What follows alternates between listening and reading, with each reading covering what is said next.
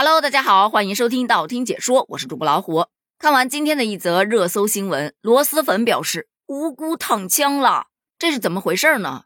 其实啊，就是最近有一款由台南代理商代理的大陆的螺蛳粉食品进入到了台湾，而包装上面出现了一行文字：“你是中国人，我也是中国人，四舍五入一下，你就是我的人。”有台湾的民众认为这个文字统战意味浓厚啊，建议下架啊。但同样的，也有网友讽刺道：“好可怕呀！我买一包螺蛳粉来吃就被统战了。”有些小伙伴不了解统战是什么意思啊？其实这是恩格斯提出的一个概念，一般是指统一战线。于是就有小伙伴调侃：“那统一方便面在那边应该买不着吧？”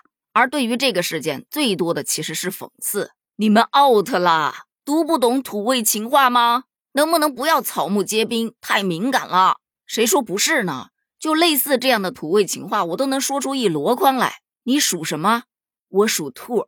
不，你属于我，只许州官放火。”姐，不许你离开我！你知道我的缺点是什么吗？是什么？我缺点你呀！我知道你想成为什么人？什么人？我的人。我最近想买一块地，哪里的地？你的死心塌地！来，把这些广告词建议所有的食品袋都给我印上。政治咱确实不好聊，那咱们就来聊一下土味情话，你知道吗？有的时候土味情话说得好，你就是控场小能手啊。比方说，此前有一些明星经常会去参加一些活动，而在活动上，主持人都会用一些土味情话来调节气氛。常用的句式基本上都是：“哎，你今天有点不一样啊。”对方可能还在想：“我今天哪儿不一样了？怎么啦？有点帅哟。”不知道明星笑没笑，反正底下的观众他笑了。其次，土味情话还可以用来表白，比方说。你喜欢你自己吗？喜欢啊，那我们喜欢的是同一个人。我们来玩一个游戏吧，谁要是在三秒内先动了，谁就输了。好啊，我输了，我心动了。用的好的话，可能对方会报以一个羞涩的微笑；用的不好的话，可能对方会小锤锤锤你胸口。当然，也有可能会引来反感。比方说，连霸总都用过的句式：“宝，我今天去输液了。”输的什么液？想你的夜。不了解这个梗的，自己上网去搜一下啊。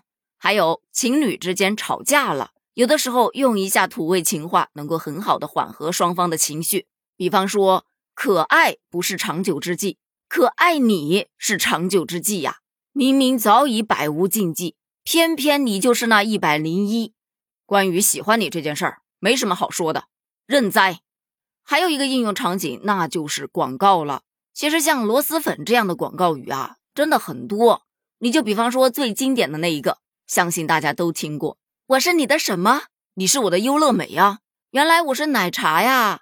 这样我就可以把你捧在手心里了。”还有像相机，他给的土味情话就是：“你是我今生唯一的焦点。”其实类似的真的还有很多很多，但是呢，咱们也得注意了，讲土味情话，它也有注意事项。首先，两个人之间的关系怎么着也得熟悉一点吧。刚见面就给人家来一句土味情话，很容易让别人觉得你这个人不正常啊。同样的，你要去追别人，也要别人有那个意思，要不然的话，只会惹得别人厌恶，甚至会觉得你很油腻，从而更厌恶你了。而在商品的包装上使用土味情话，个人是觉得可以拉近与消费者之间的距离，因为大多数在包装上面的土味情话呀。基本都带着点土气，又有点冷幽默式的情话。他用一些转折呀、夸张的表达方式去吸引你的眼球，就会让你产生一种这个东西这么幽默，应该很好吃吧的错觉，从而就产生了一种想要去购买的欲望。所以这只是营销的一种方式，某些人大可不必上纲上线，也真的不用草木皆兵。有空倒是可以多去了解一下土味情话，因为这里面的知识啊还深着呢。好了，今天的节目就聊到这儿了。我要去买一包螺蛳粉尝一尝了。已经聊到这儿了，不留下一句土味情话合适吗？评论区见，拜拜。